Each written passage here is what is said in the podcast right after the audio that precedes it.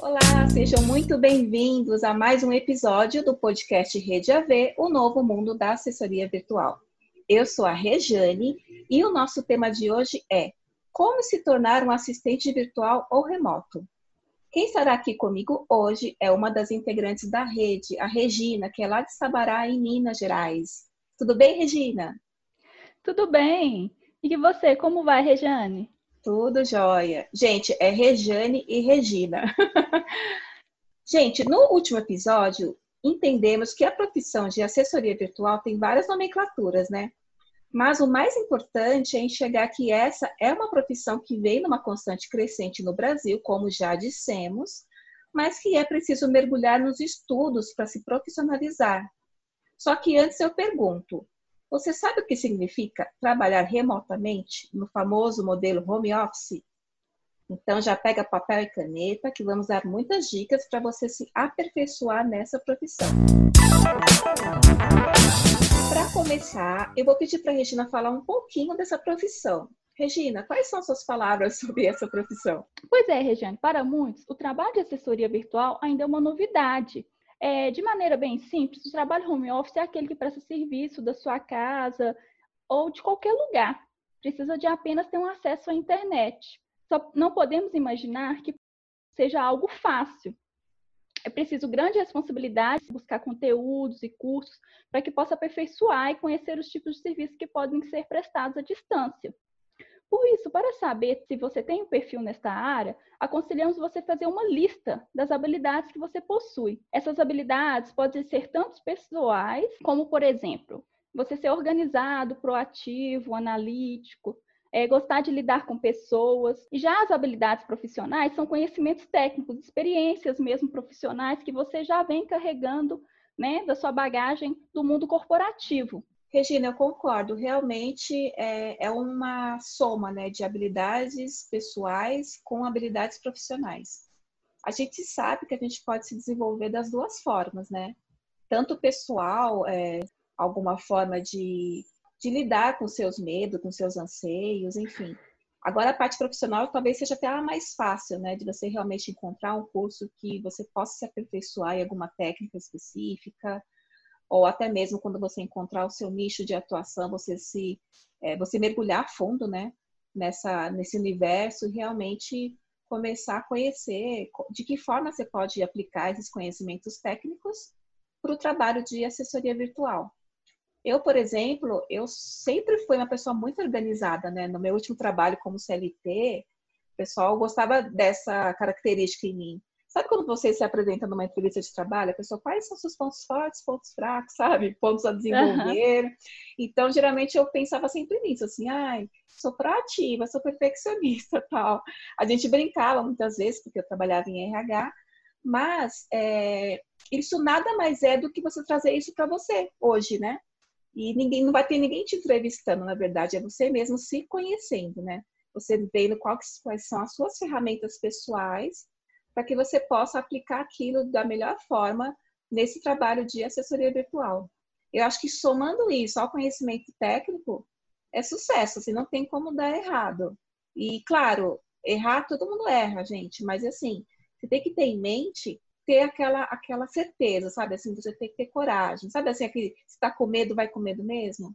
Tem que acreditar no seu potencial, tem que acreditar no que você pode sim trabalhar com, com essa, esse trabalho remoto e que você pode sim cada vez mais entender esse universo e de uma certa forma unir todas essas habilidades e aplicar é, no seu trabalho e lá na frente você ser reconhecido depois como uma referência aí no mercado de atuação, né, Rê?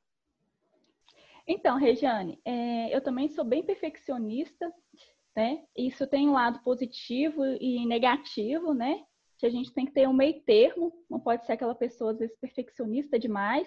É verdade. E eu sou muito dedicada, esforçada no que eu faço. E assim, é, a gente tem que juntar todas as nossas habilidades que a gente tem mesmo e buscar conhecimento também daquelas que a gente não tem, listar aquelas que realmente a gente também não tem e que a gente precisa melhorar para que a gente possa, né, é, cumprir o trabalho de assistente virtual, né, com sucesso, Sim. porque a gente precisa de ter principalmente disciplina. A disciplina é muito importante, da gente fundamental, é, né? colocar fundamental você colocar o horário de trabalho e você cumprir ali aquele realmente aquele horário de trabalho.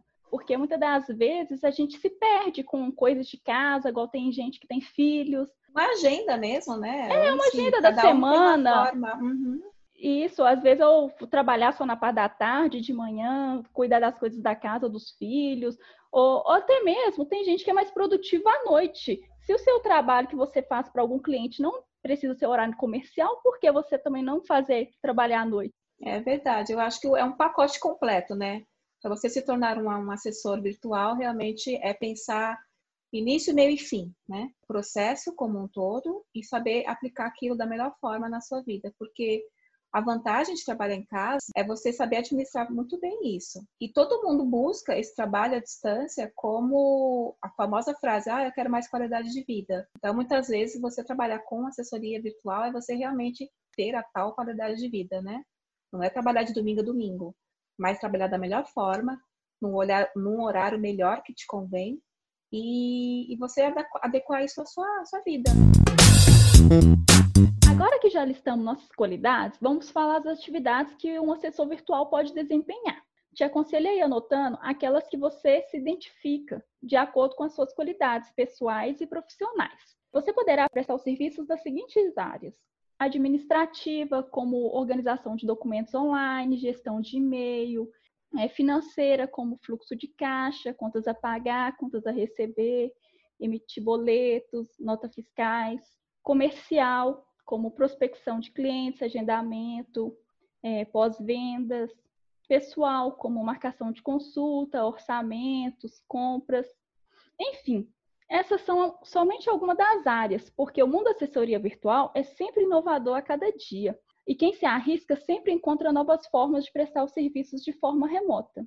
É verdade, gente. Viu quanta coisa? E olha que a Regina só listou alguns serviços que podemos prestar. Então, o próximo passo é pensar em potenciais clientes. E para quem você poderia oferecer seus serviços? Talvez uh, para o seu cabeleireiro, ou aquela lojinha perto da sua casa, para algum amigo empreendedor que tem um pequeno negócio. E aí, quando você identificar que há possibilidades dentro das áreas que você identificou, chega a hora de estudar, né?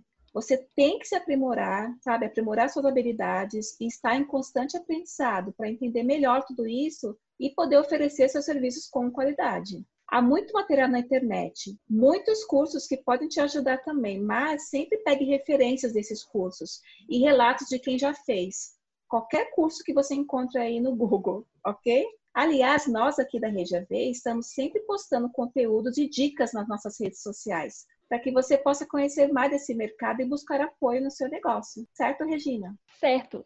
Agora, voltando aos passos para se tornar um assistente remoto, não podemos esquecer de prototipar ou seja, oferecer os nossos serviços de maneira gratuita para alguém, por algum tempo, às vezes 15 dias a 30 dias. Isso servirá como um treinamento para você mesmo. E nesse momento é que percebemos o que precisaremos melhorar. E com esse cliente, você vai aprender a oferecer seus serviços da melhor forma e executá-los. Nossa, é muito caminho para percorrer, né, gente? O caminho é longo. Mas assim, é uma profissão apaixonante, mas nem por isso não possui desafios, né? Então, o importante é não desanimar. Tem que estudar muito, se qualificar para fazer parte desse novo mundo. Agora, conta para nós se você já atua ou pretende atuar com assessoria virtual. Então, acompanhe as nossas redes sociais, que tem muito conteúdo por lá também.